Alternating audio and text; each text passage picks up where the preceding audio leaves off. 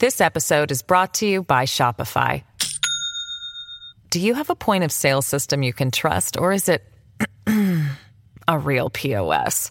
You need Shopify for retail. From accepting payments to managing inventory, Shopify POS has everything you need to sell in person.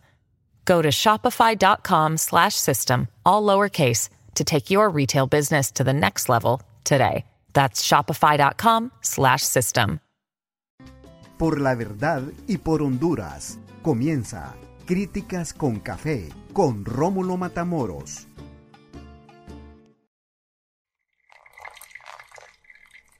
Hola, ¿qué tal? Buenas tardes, buenas noches y buenos días. Bienvenidos a Críticas con Café, el último día del mes de marzo. Hoy es 31 de marzo de 2022. Transmitimos desde la capital de la República de Honduras, Tegucigalpa y Comayagüela.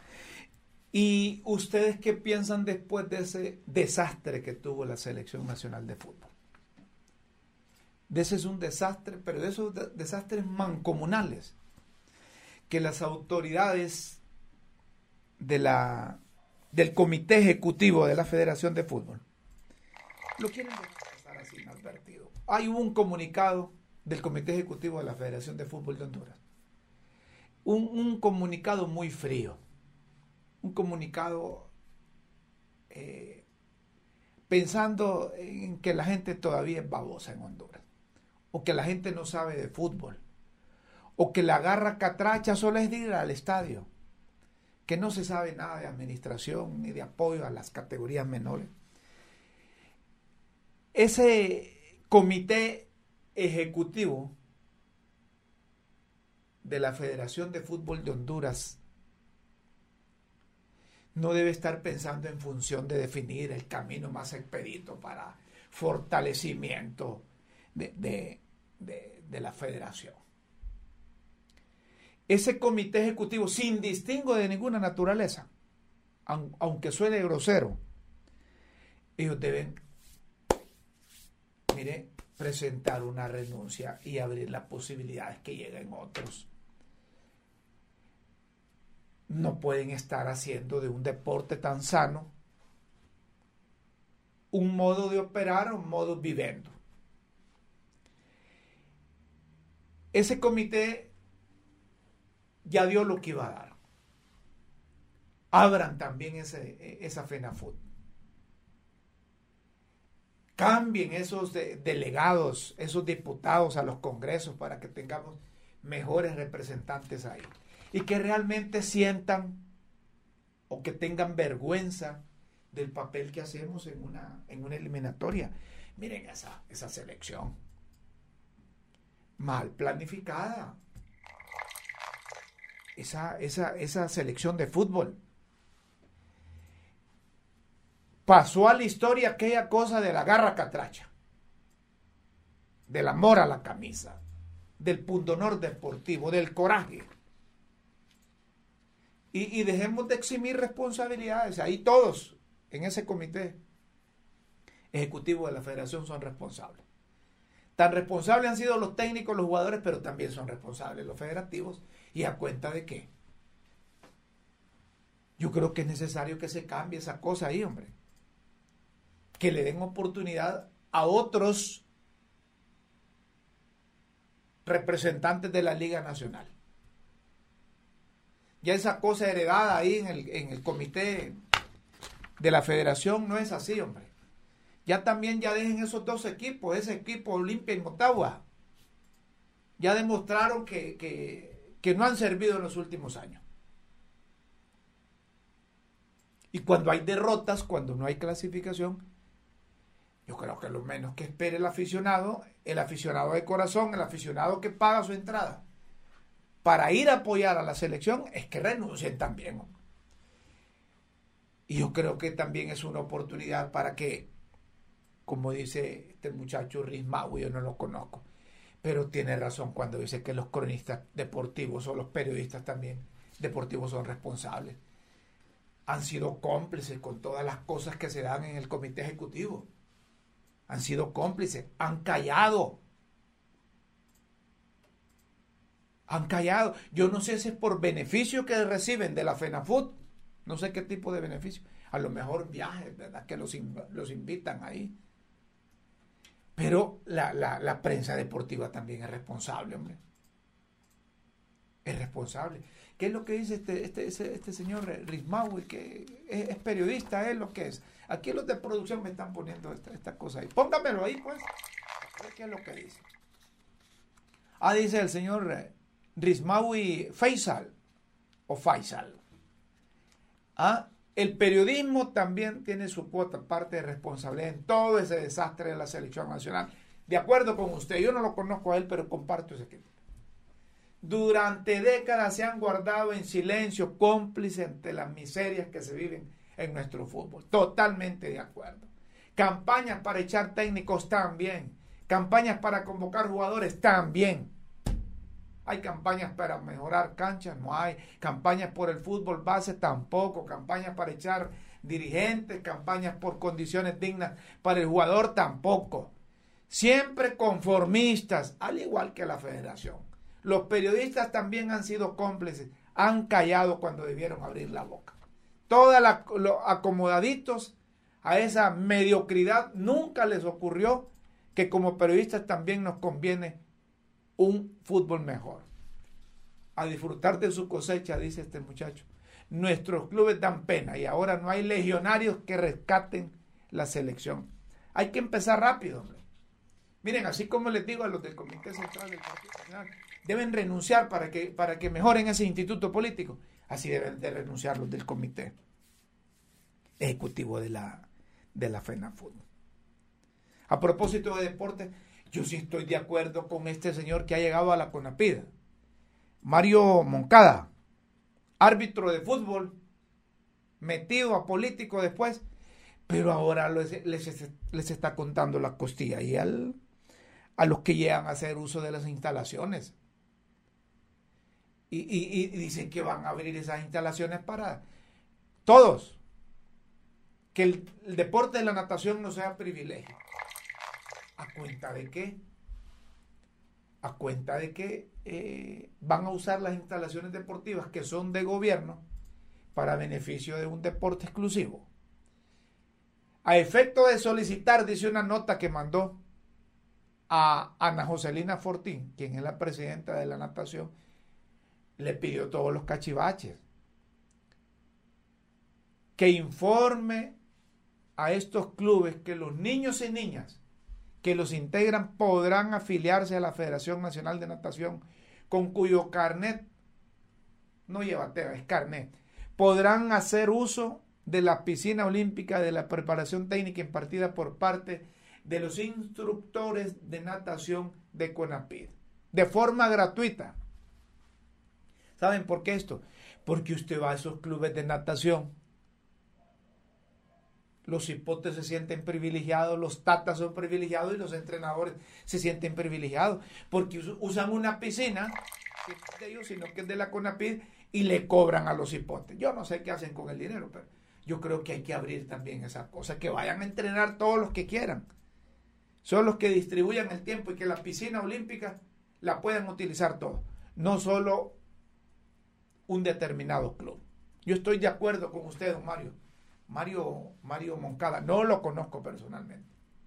Pero hay que poner, hay que poner alto en estas cosas. Hay que poner alto en estas cosas. Y, hay que empezar, hay que empezar por ahí. Aquí me dicen,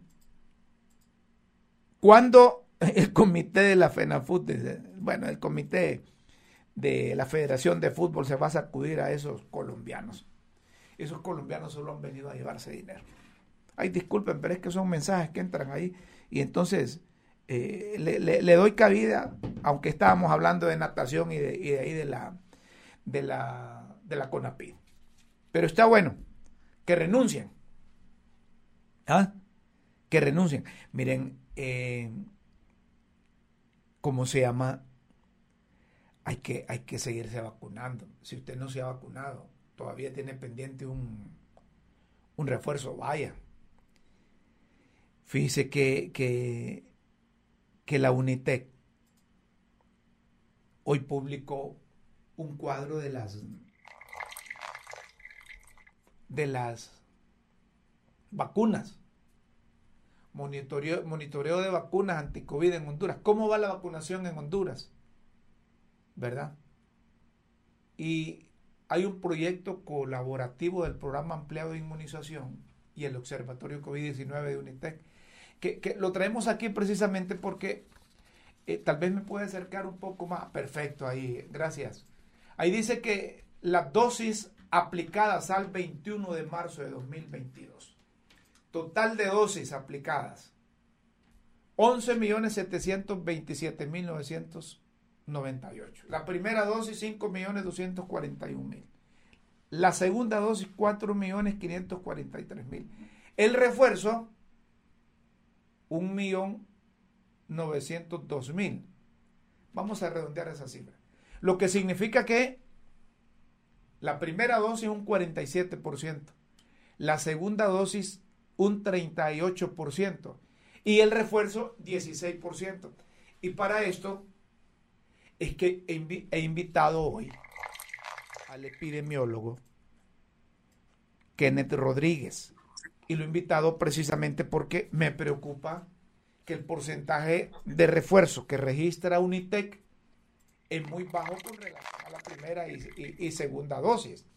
Doctor, gracias por estar con Críticas con Café. Buenas tardes y gracias por aceptar esta comunicación. Muy buenas tardes, apreciado y estimado amigo Rómulo Matamoros. Para mí es un verdadero honor eh, estar hoy en la tarde compartiendo con usted y su auditorio. Muchas gracias. ¿Le dice algo esta diferencia de porcentaje entre la primera dosis, segunda dosis y el refuerzo de la vacuna del COVID que, ha proyectado eh, Unitec? Habla, repito, la primera dosis 44%, la segunda 38%, pero en el refuerzo bajamos 16%. ¿Esto es normal, doctor?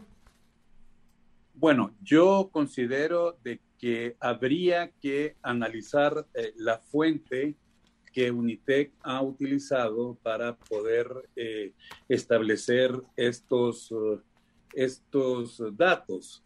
Sin embargo, usted mismo lo ha dicho, eh, tenemos una situación preocupante en virtud de que eh, con primera dosis solo tenemos el 44% de la población que está que es elegible para aplicarse la misma. Correcto. Eh, con una segunda dosis tenemos el 38% de la población y con el primer refuerzo el 16%. Definitivamente aquí hay una situación bastante eh, digamos que no, como que no cuadra, ¿no? No concuerda. Y esto no concuerda. Y no quiero decir que esto se deba a la calidad del dato, no. Es decir, recuerde usted que eh, tanto las personas que, las instituciones que están avalando esta información, son gente seria. Sí, no, y aquí estoy viendo, doctor, que la fuente dice boletines semanales del PAI, del CESAL, del Instituto Hondureño de Seguridad Social y el Instituto Nacional de Estadística, INE. Es decir, que son oficiales, ¿verdad? Por, eso mismo, como epidemiólogo, eh, nuestra misión es eh, buscar la fuente, la fuente que sea una fuente oficial y obviamente, como le repito, una institución como la que está avalando estos datos no pueden tener otra fuente más que no sea la oficial. Y sí, definitivamente aquí hay algo que no está eh, básicamente cuadrando. ¿Qué es lo que está fallando, doctor, desde el punto de vista epidemiológico, técnico, pensando en función que, que, el refuerzo, dicen las grandes empresas, las compañías, las droguerías y, la OPS, la, Organización Mundial de la Salud, eh, dicen que, que, que, el refuerzo debe ser, debe ser importante, pero nos preocupa que en este caso de, esta, de este monitoreo de la vacunación anti-COVID que lleva Unitec, aparece un 16%, lo que significa, así en buen lenguaje, es que hay muchos hondureños que no, no, no, no le van a ese refuerzo o no quieren o, qué ocurrirá, doctor. Bueno, yo considero eh, que definitivamente un problema serio que hay es precisamente en la recolección de los datos creo que por ahí eh, deberíamos empezar viendo eh, qué está pasando, porque sí tengo entendido y de hecho se ha comprobado que muchas personas, de los 9.900.000 personas que somos, según el INE, como hondureños y de los cuales aproximadamente 7 millones estábamos en condiciones de poder vacunarnos, muchos asistimos a vacunarnos y usted miraba incluso las grandes filas de personas que no, que no se daban abasto, todo el, el, personal de salud. Entonces habría que determinar qué es lo que está sucediendo para que nos arroje este 16%. Y esto más, hay que recordar que esto es prácticamente un esquema completo, porque el esquema completo se basa en primera, segunda y primera dosis de refuerzo. Correcto. Eso sería un esquema completo para proteger a, esta población. Ya imagínese usted cuando el país empiece a aplicar la segunda dosis de refuerzo, que según escuché yo al señor secretario de salud, eh, no lo iba a hacer, Honduras no iba a entrar en la aplicación de la segunda dosis hasta que la Organización Mundial de la Salud o la OPS lo aprobara.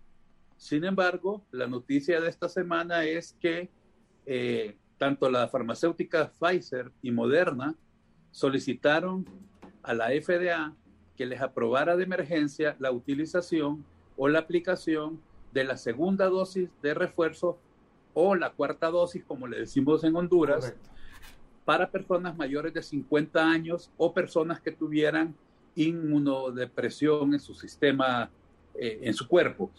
Y el día de hoy, los Centros de Control de Enfermedades también aprobaron la aplicación de la segunda dosis de refuerzo o cuarta dosis en este mismo segmento poblacional. O sea que Estados Unidos va a empezar ya a aplicar esto. El Salvador lo está aplicando desde el mes pasado.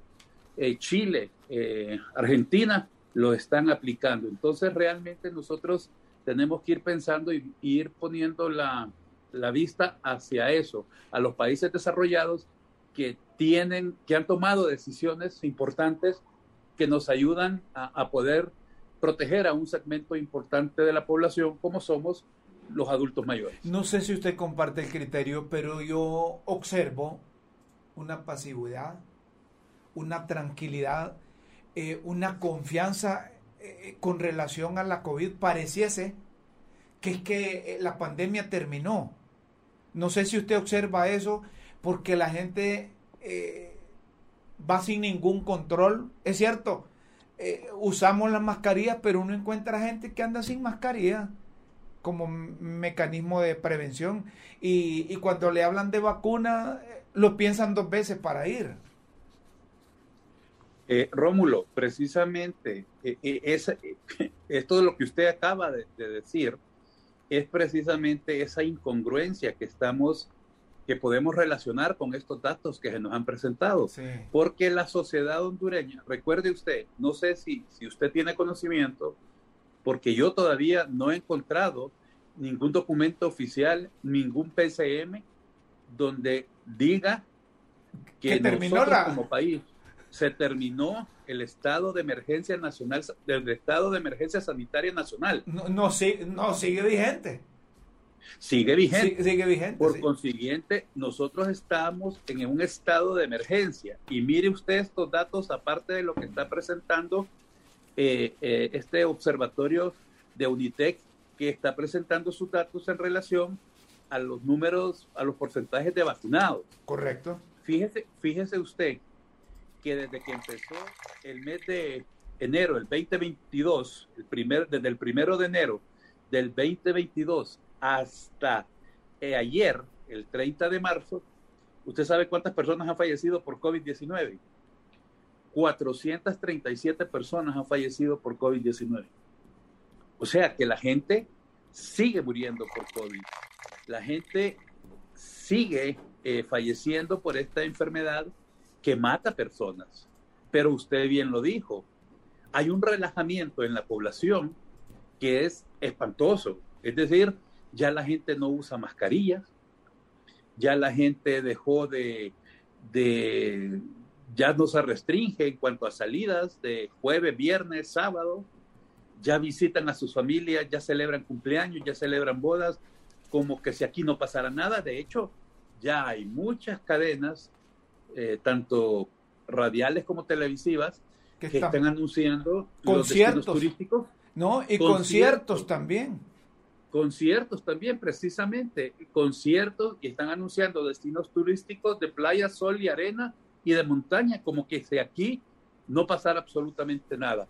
Esto definitivamente es pasmoso, es pasmoso y yo creo que esto nos va a pasar factura precisamente eh, con esa cantidad de personas que se van a movilizar y posiblemente con la llegada de la subvariante Omicron, de la subvariante de Omicron, la BA.2, que no sabemos si ya está en el país, porque como le repito, nuestro país no tiene la capacidad técnica ni tecnológica para dar seguimiento genómico, es decir, para determinar en un momento determinado cuál sería eh, la variante que está afectando a X o Y paciente. Es decir, Que aquí, es decir, que aquí podíamos tener cualquier cantidad de variantes y aquí no las podemos identificar. ¿Así? No, yo, yo estoy completamente de acuerdo con usted de que aquí puede estar circulando la variante alfa, la beta, la delta, la omicron, la BA.2 o cualquier otra variante, incluso incluyendo una variante autóctona de la región centroamericana. Precisamente volviendo al, al tema, volviendo al tema de los datos estadísticos que nos está presentando eh, el observatorio de Unitec, imagínese usted que el 47%, o sea, más de 5 millones de personas solo tienen una dosis. 4.5 millones de personas, o sea, el 38% tienen dos dosis. Y solo un 1.9 16%, tienen las tres dosis. Lo que significa, doctor, que esa gente está expuesta. Todos estamos expuestos. Correcto. Y todos estamos expuestos, ¿por qué razón? Porque en la medida en que el, el, el, el COVID-19 encuentre un cuerpo, ya sea con una o con dos o con tres, eh, o, tres eh, eh, vacunas, o la primera de refuerzo, Recuerde usted que esto va causando mutaciones. Y estas mutaciones pueden ser incluso más agresivas, más virulentas que la anterior, precisamente porque el cuerpo ya tiene en algún momento una determinada eh, mecanismo de defensa que el mismo virus ha logrado evadir y lo hace más fuerte y esto precisamente es lo que nos puede llevar a eh, poder tener una eh, explosión en cuanto al número de casos que pueden suceder después de estas vacaciones eh, mal llamadas de verano. Estoy, estoy totalmente de acuerdo con usted. Sí, doctor, la otra cosa, para no perder el hilo, como dice. Y la otra cosa es que ya hablamos que tenemos 47% de primeras, 38% con dos dosis y un 16% con con el refuerzo. Eh, con, el refuerzo, pero tenemos uno o 1.2 millones de hondureños que no se han aplicado ninguna dosis. Sí, es una barbaridad. Óigame, lo que me, debe, me preocupa y debe preocupar a quienes nos están viendo o nos están oyendo es que han muerto 437 personas. Usted me dice que solo en, los últimos, eh, ¿qué? ¿Tres meses? en los últimos tres meses. Mire, me está, hablando, doctor Rodríguez, de que diariamente están muriendo cuatro personas por COVID, un promedio más o menos. como promedio, como promedio. Hay días, incluso Rómulo, que mueren cero personas, no muere nadie. Pero hay días que mueren diez, hay días que mueren doce. Usted bien lo dijo, como promedio cuatro personas. Sí, es delicado eso, hombre. Es decir, si usted aquí, no ha pasado, aquí no ha pasado la cosa. Aquí estamos con ella y, la gente se está muriendo. Si usted tiene un lápiz y papel ahí, anote estos datos. Sí. El año, el primero de enero del 2022 lo iniciamos con 10.443 fallecidos. Y hasta el día de ayer, 30 de marzo del 2022, habían fallecido 10.880. Y todos estos son datos oficiales de las fuentes que citó el, el, reporte, por eso yo solicité las fuentes al inicio, las fuentes que citó el reporte de esta universidad. Sí. Sin embargo, si usted habla con las, y, y si hace esa resta de esos dos datos que le dije, le, son 437 fallecidos. Desde el primero de enero hasta el 30 de marzo. Sí. Si usted habla con los con las personas encargadas de las funerarias, le va a decir que este dato fácilmente puede llegar a 20 mil personas. Doctor, antes de, antes de finalizar, ¿qué le recomienda a las autoridades, doctor? Porque es que reitero, a mí me preocupa esa indiferencia que tenemos todos los hondureños. Y que parece que ya, eh, eh, fíjense que aquí están hablando más de Correa, del, expresidente de Ecuador que está aquí, están hablando más de que están exigiéndole a los diputados y a los trabajadores del Congreso que vistan bien, que dejen de andar con, con minifalda y otras cosas, que de la COVID, doctor. Mire, yo siento, yo siento que tenemos el tiempo oportuno para poder eh, minimizar por lo menos el impacto que se está esperando que esta subvariante de Omicron pueda causar en el país. En este momento creo que lo más importante es determinar eh, y acelerar el proceso de vacunación. Precisamente estos números escalofriantes que usted ha mencionado al inicio por parte de este estudio y que se basa en datos oficiales de las diferentes instancias del país, creo que estos números hay que cambiarlos inmediatamente, especialmente al que tiene eh, una sola dosis, que es el 47% al que tiene dos dosis, tratar de llevarlo a su dosis de refuerzo y al que tiene la dosis de refuerzo, ya ir pensando precisamente en la segunda dosis de refuerzo, pero en eh, segmentos poblacionales bien definidos en relación a su riesgo. Eso lo podemos hacer y lo más importante, Rómulo, es que hay vacunas. O sea, hay vacunas. Lo que pasa es que en este momento, como usted bien lo dijo, hay demasiados distractores y uno de esos distractores es precisamente el gran problema que se tienen en cuanto a eh, los sueldos, los salarios y en cuanto al nombramiento de personas de primera línea. Eso definitivamente es una situación que, que, es demandante, que causa muchos atrasos y enreda las cosas. Entonces yo siento, yo siento que definitivamente tenemos que saber separar eh, las situaciones, por un lado, y por otro lado, definitivamente ampliar y masificar el, eh, el hecho de poder eh, vacunar a la mayor número de personas posible, especialmente a personas, tanto niños y adolescentes, como a los adultos mayores. Doctor, eh, están dos sobrevivientes del COVID aquí hablando. ¿Verdad? La gente que nos escucha, que nosotros pasamos esa experiencia, tanto usted como yo, ¿verdad? Es correcto. Y que, gracias a Dios, eh, con, con esfuerzos y con la ayuda de Dios, reitero, estamos aquí contando la historia, ¿verdad? Porque yo me di cuenta que usted estuvo en problemas como yo estuve en problemas por la COVID, pero anduvimos, como dicen los muchachos, anduvimos aguja. Si no, no estaríamos contando el cuento, así es, ¿verdad?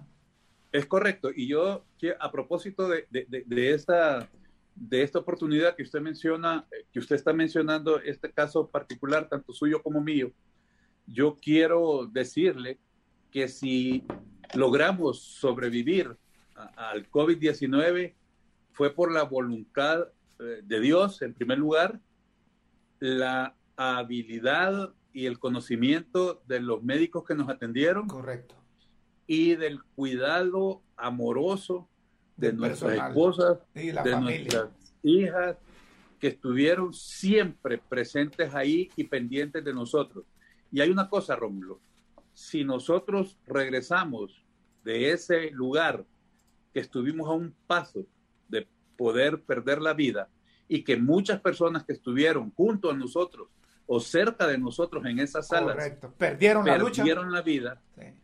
Y, si, y si nosotros regresamos por la voluntad de Dios, por, por la pericia de los médicos y el cuidado de nuestra familia, considero que es porque tenemos una misión que hacer en este mundo.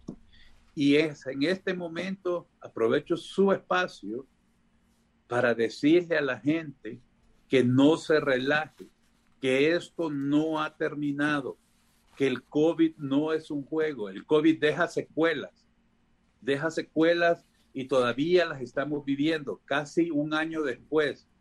Y por lo tanto, es importante volver al uso de la mascarilla, al lavado frecuente de manos con agua y jabón o si no, usar alcohol gel y distanciamiento físico entre persona y persona y el distanciamiento social. ¿Qué significa esto? Evitemos todos esos conciertos, evitemos esas idas al estadio, evitemos esas visitas o fiestas familiares que lo que nos traen básicamente posterior, posterior es luto, llanto y dolor. Correcto. Entonces, y como país tenemos que agarrar esta situación de una manera, de una manera seria y poder dar respuesta, porque todavía no hemos salido del COVID-19. Shanghái, Hong Kong, son ejemplos de lo que está pasando ahorita mismo con esa variante BA.2. Shanghái tiene 23 millones de personas y, y hay confinamientos. A Hong Kong, 700 mil casos desde enero hasta marzo de este año. 3.500 muertos. Hong Kong cerró el año pasado y era modelo en la respuesta al COVID-19 a nivel mundial. Cerró el año pasado con 1.260 casos o 1.660 casos.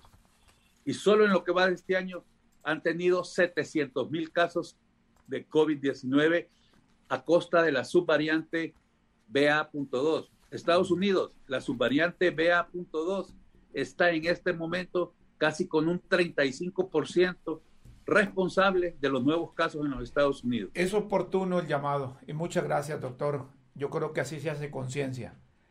Gracias por aceptar esta comunicación.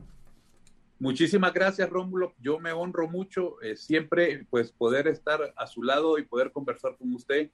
Muchas bendiciones para usted y su familia y a seguir cuidando. Igualmente, gracias. El doctor Kenneth Rodríguez, un experto epidemiólogo con nosotros explicándonos esto. Y tiene razón el doctor. No, no, hay que prestarle atención a, a la COVID. No hay, no hay, que hacernos los papos, ¿verdad? No hay que, no hay que pensar en, en playa, en arena, no hay que pensar en agua, en sol. No, hay que concentrarse también. Hay que concentrarse también.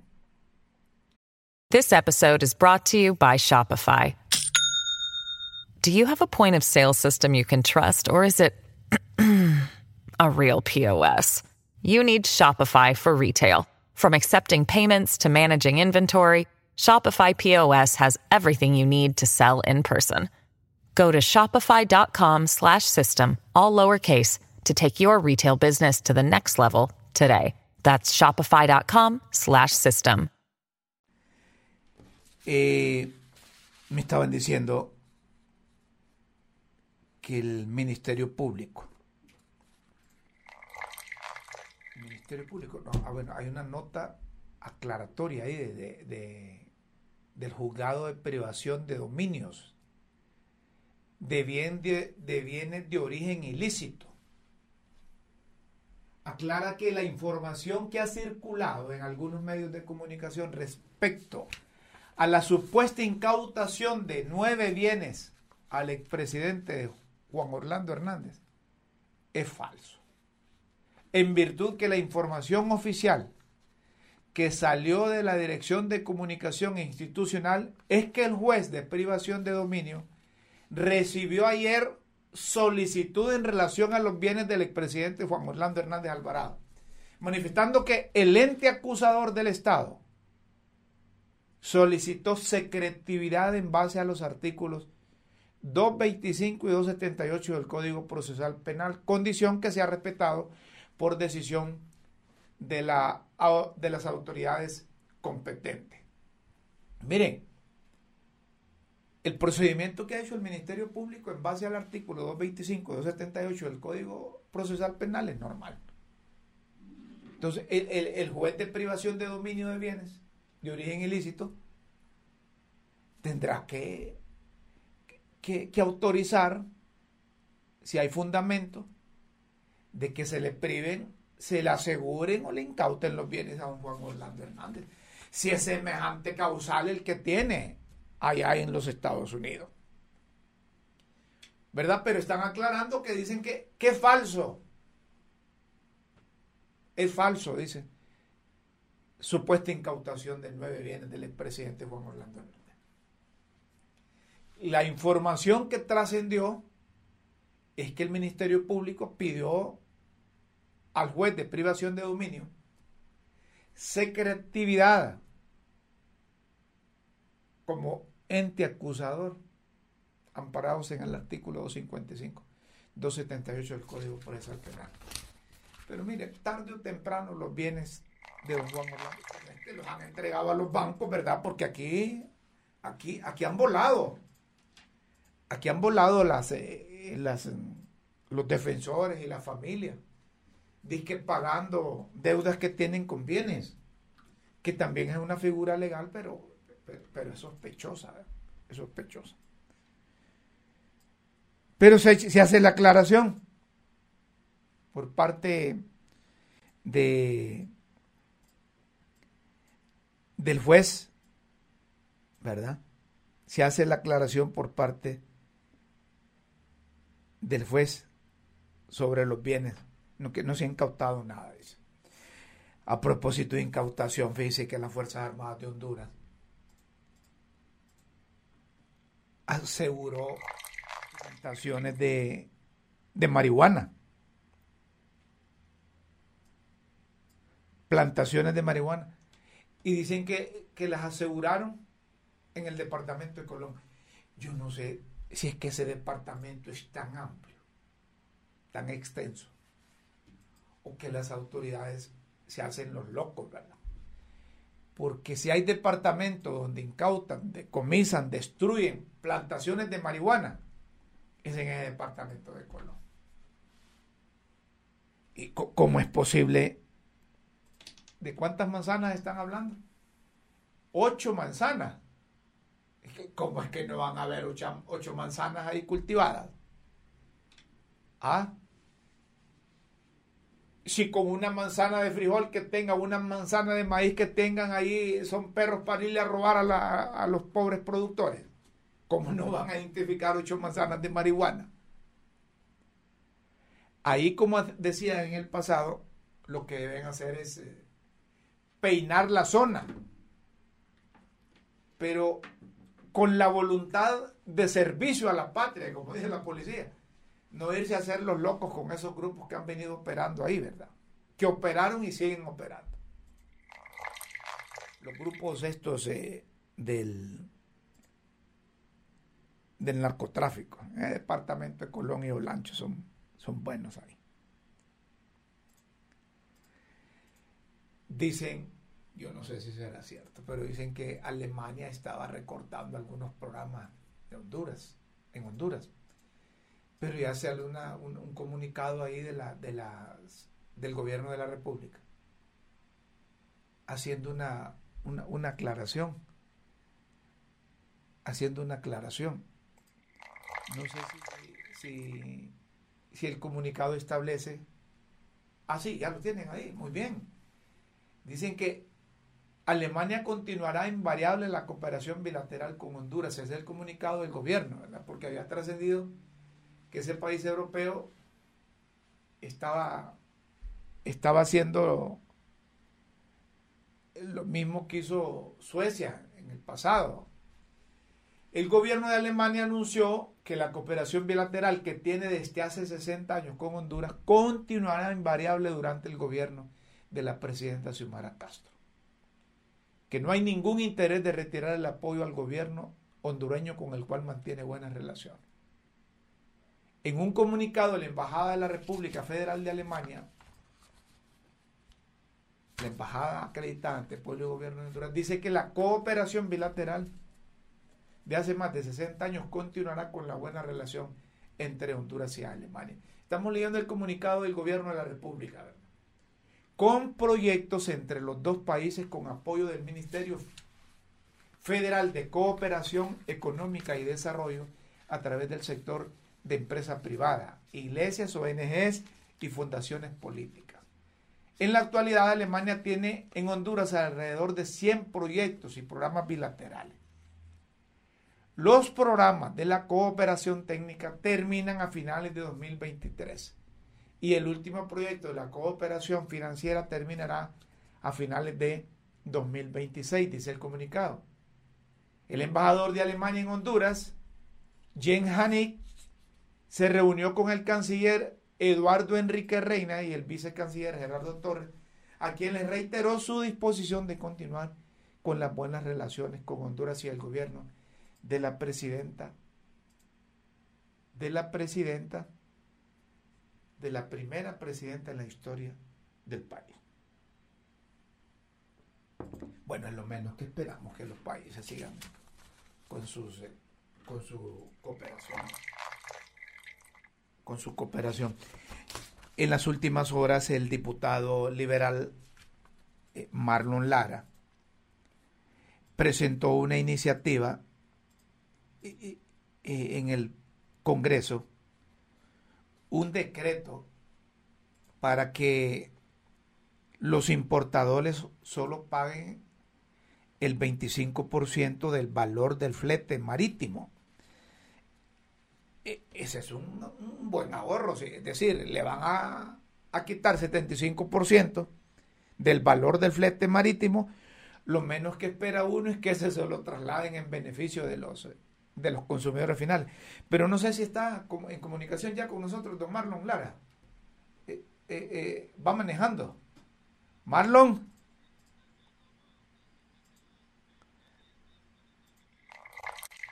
igualmente, hombre. Eh, qué bueno. Ah, bueno, aquí ya te estoy viendo. Te miro más joven, hombre. ¿Qué estás haciendo? En la llanura, Rómulo. La llanura uno lo hace comer menos, entonces baja peso y eso hace que se mantenga saludable también. Ya me hiciste reír, Mogla. Dicen unos que en la llanura pasan comiendo bastante para soportar la línea a la que se van a someter cuando están en el gobierno. Pero bueno, además de saludarte, Marlon, yo quiero que me expliques esto, hombre. ¿Y ¿Realmente tendrá un beneficio eh, el, consumidor final? Porque cuando hablan de, de bajarle eh, eh, 75%, que solo van a pagar 25%, esto es una buena acción, pero ¿cómo se va a ver reflejada en beneficio del, del, consumidor, Marlon? Parece que tenemos eh, problemas en la comunicación con Marlon. Pues eh, él, él, publicó que el Pleno del Congreso aprobó el decreto para que los importadores solo paguen el 25%. Bueno, mira el siguiente tema. Sí. Ah, ah, escucha, Rómulo? Sí, ahora sí, ahora sí, Mario. Marlon, adelante. Bueno, mira, eh, tú sabes que con el tema de la pandemia del COVID-19 y con ahora con la invasión de Rusia a Ucrania, pues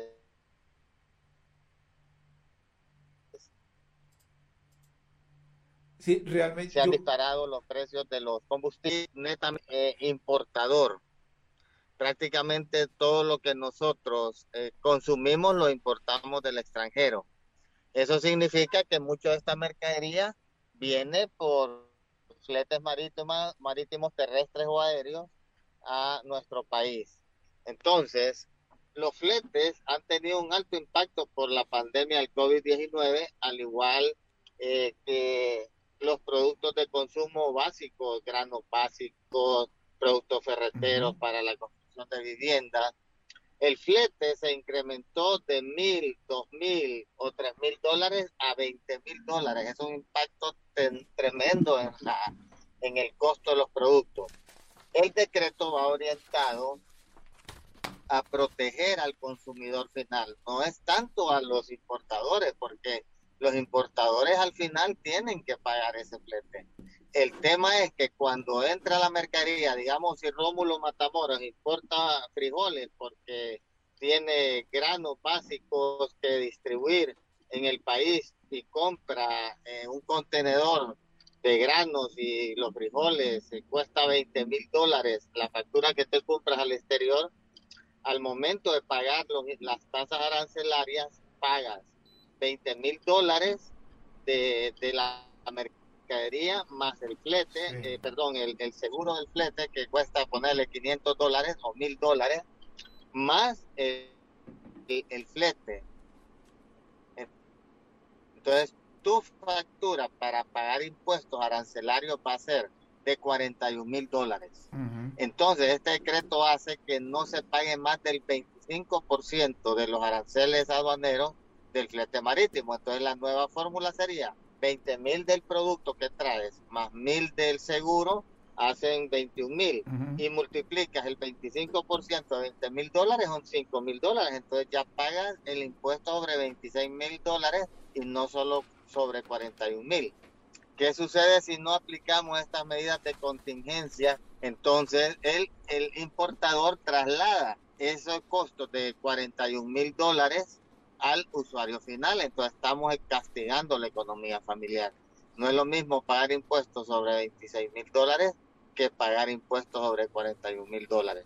Ahí quien se va a ser beneficiado es el consumidor final porque se le está protegiendo de que no pague el impacto que tiene el costo del flete marítimo. Totalmente de acuerdo. Ahora, está bien la cosa esa, pero ¿cómo garantizar que en el complemento de la realidad la práctica se va a llevar a cabo? ¿Qué seguimiento pueden darle para que, para que todos cumplan esa disposición del Poder Legislativo a, iniciativa tuya? Rómulo, los precios tienen eh, eh, por ejemplo, la libra de frijoles eh, tiene un precio estándar o el maíz o el arroz o los precios de la ferretería son muy sensibles a esos a esos picos altos de los incrementos de las variables que tienen las economías cuando sufren estas consecuencias. Entonces, como son productos tan sensibles, la gente siente eh, el incremento, pero no en los niveles de esos porcentajes que estamos protegiéndolo. Porque si no, los precios se dispararían en un 100, 200%. Entonces el mismo comerciante sabe que no puede abusar de la capacidad adquisitiva de los consumidores y ellos quieren mantenerse en competencia. Entonces, eh, al final los importadores lo que están haciendo es trasladándole este beneficio al consumidor final. Además de eso, hay muchas instituciones que son las que están velando. Sí. Ahí ya tenemos, ya tenemos eh, una inducción. Tenemos una inducción, la última parte no la escuché, yo sé que vas, vas en eh, movimiento. Pero... No se alteren el, Ministerio de Comercio, la, el, eh, instituciones del gobierno, por, por ejemplo, Economía y Comercio, que tiene algunas unidades de, que controlan los precios. Lo mismo sucede con la comisión esta de competitividad, que tiene que ver cómo hay una competencia correcta en, en los productos que se consumen. Entonces, te diría que un parte de, de, cómo se controla esto, que entiendo tu posición, es porque eh, el comerciante sabe que no puede abusar de los precios de la gente por el nivel adquisitivo, que eh, la economía está golpeada, está deprimida y estas medidas son precisamente para proteger al consumidor. Eh, nosotros no solamente estamos proponiendo estas medidas, ayer hablaba con Hugo Noé y le decía que en lo personal como miembro de la Comisión de Finanzas, al igual que el Partido Liberal al cual pertenezco, estamos dispuestos a, apoyar con medidas de contingencia. El país tiene que tener medidas de contingencia. Eh, escuché hace poco a la presidenta, eh, doña Xiomara Castro, que decía que el país está eh, tan delicada sus finanzas que el, presupuesto solo está para poder pagar las deudas y poder pagar el gasto corriente. Y cuando las economías están deprimidas, lo que se quiere es que haya inversión pública y dicen que no tienen dinero para inversión pública, lo cual nos lleva a una situación delicada, porque en estas economías lo que se necesita es que haya suficiente inversión para que se hagan obras y se genere empleo masivo. Entonces hay que tener medidas de, para poder detener este sistema cíclico que está enfrentando el país por las curvas que se disparan por los altos precios. Entonces hay, el gobierno ya debe ir preparando con la empresa privada, con la clase trabajadora, con, el Congreso Nacional, que es el que aprueba las leyes, una, un paquete de leyes que permitan a la gente tener alivios hasta esta situación tan difícil que estamos enfrentando. Una última pregunta, Marlon.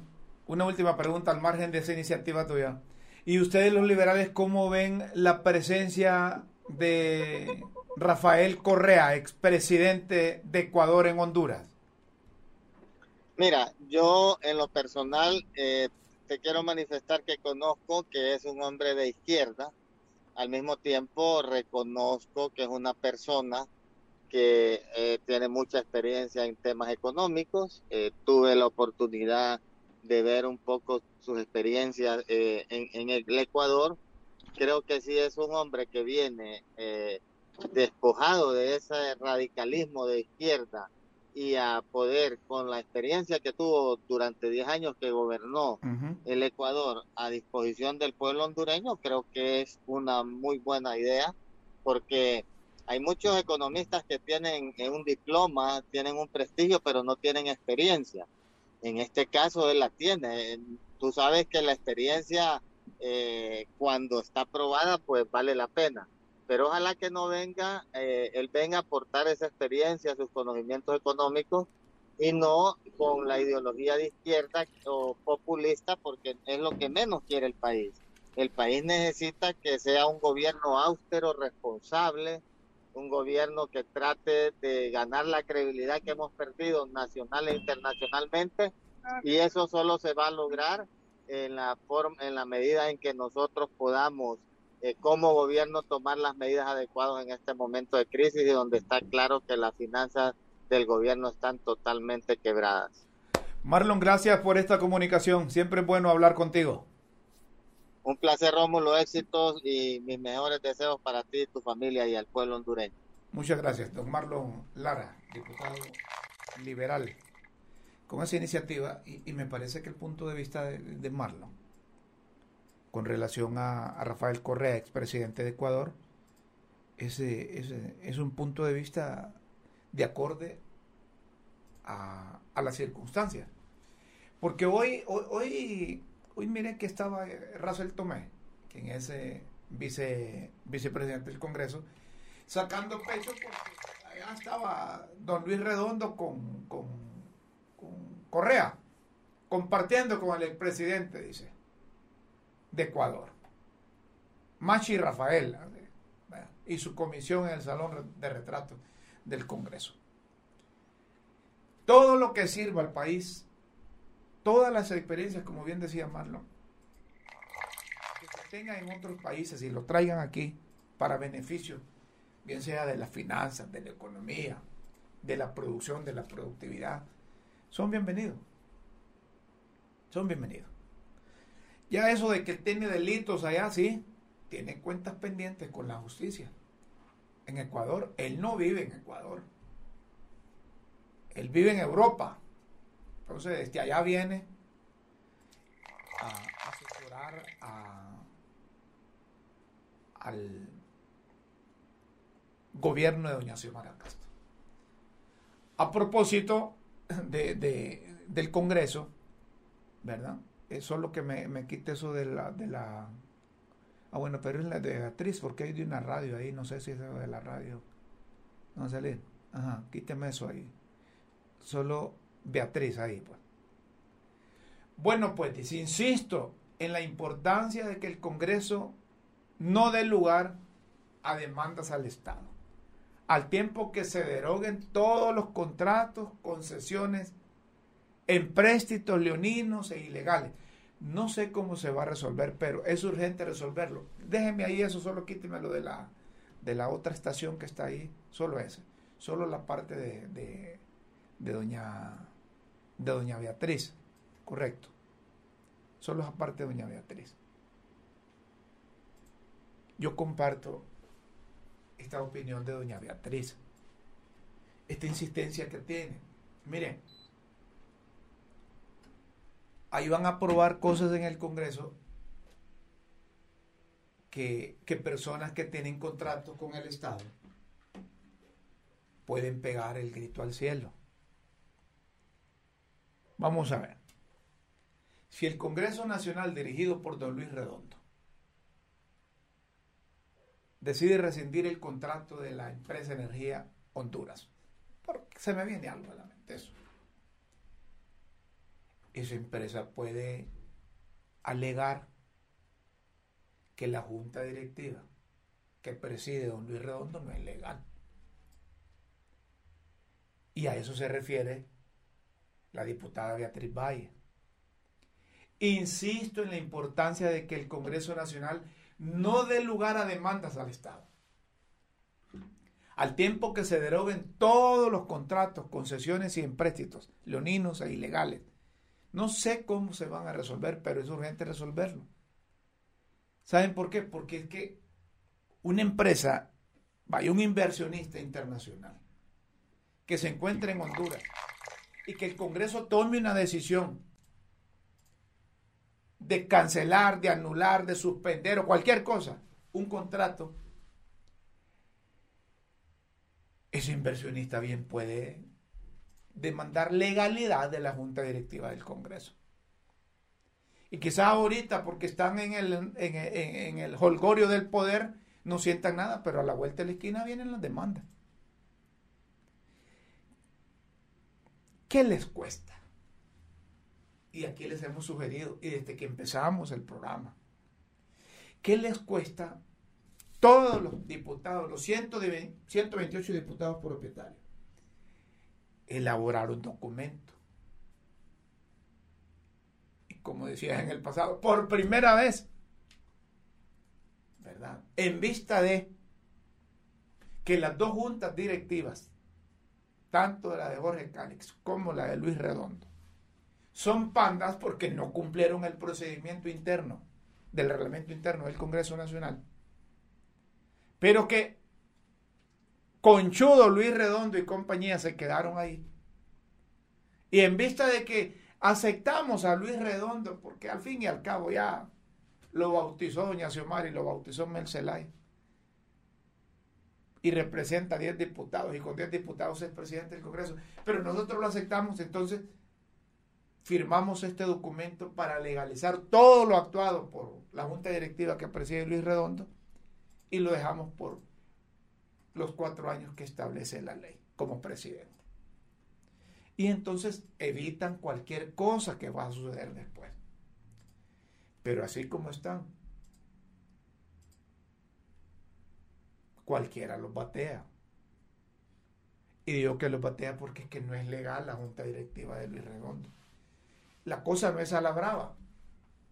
No es a la brava. No es decir, el pueblo legitimó esa junta directiva. No, no hay ningún procedimiento. En las leyes de Honduras que sea vía, vía pueblo, que lo engancharon, que fuera a ser bulla.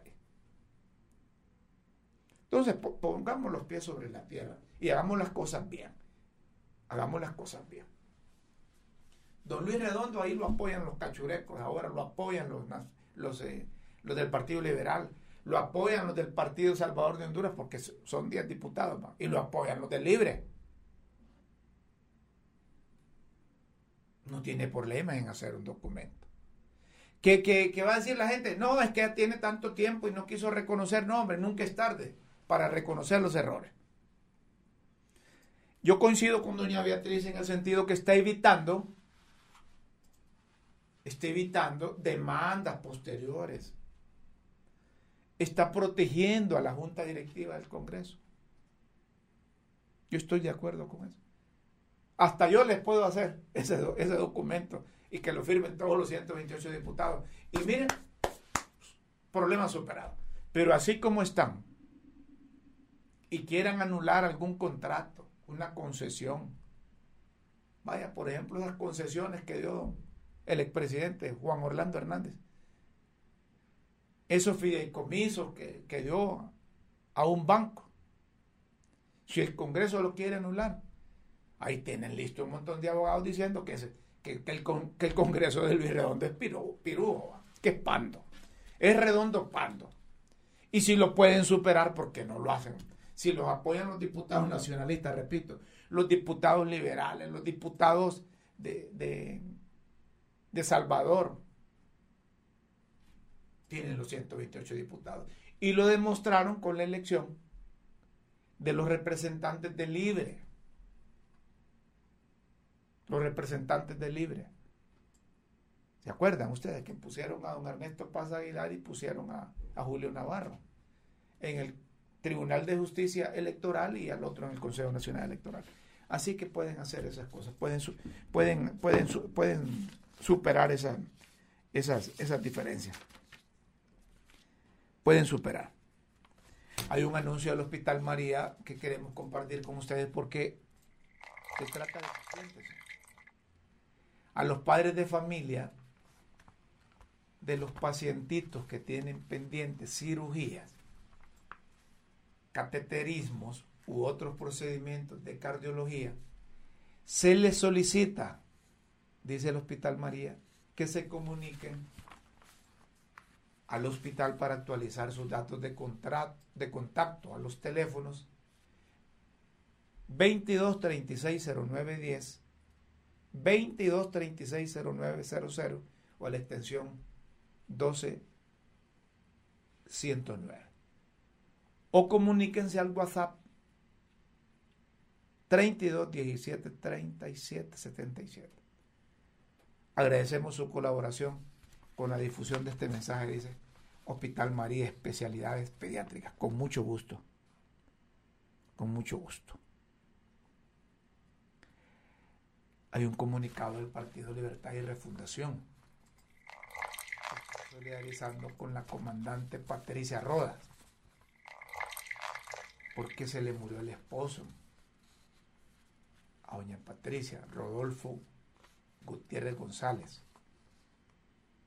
lamentamos, dice el acuerdo de duelo, profundamente el fallecimiento del compañero Rodolfo Gutiérrez González, esposo de nuestra compañera y subcoordinadora general del Partido Libre. Oigan ustedes, subcoordinadora general del Partido Libre. Yo creí que era EPSO coordinadora. Patricia Isabel Roda Vaca, a quien abrazamos profundamente junto a toda su familia y amigos. Así es que nuestra solidaridad también. Patricia, no va a tardar en volver aquí. Al igual que que, que Quiquito, bueno, digo Enrique Flores Lanza. Saludos a todos los de Facebook Live, a todos los que nos siguen por el podcast de la tribuna, a los que nos siguen por YouTube, muchas gracias. Dice producción que terminamos el programa. Que llegamos a las, a las 6. Perfecto. Nos vamos. Tengan feliz jueves. Nos escuchamos mañana de 5 a 6 de la tarde por las redes sociales. Críticas con café. Por hoy, buenas tardes, buenas noches y buenos días.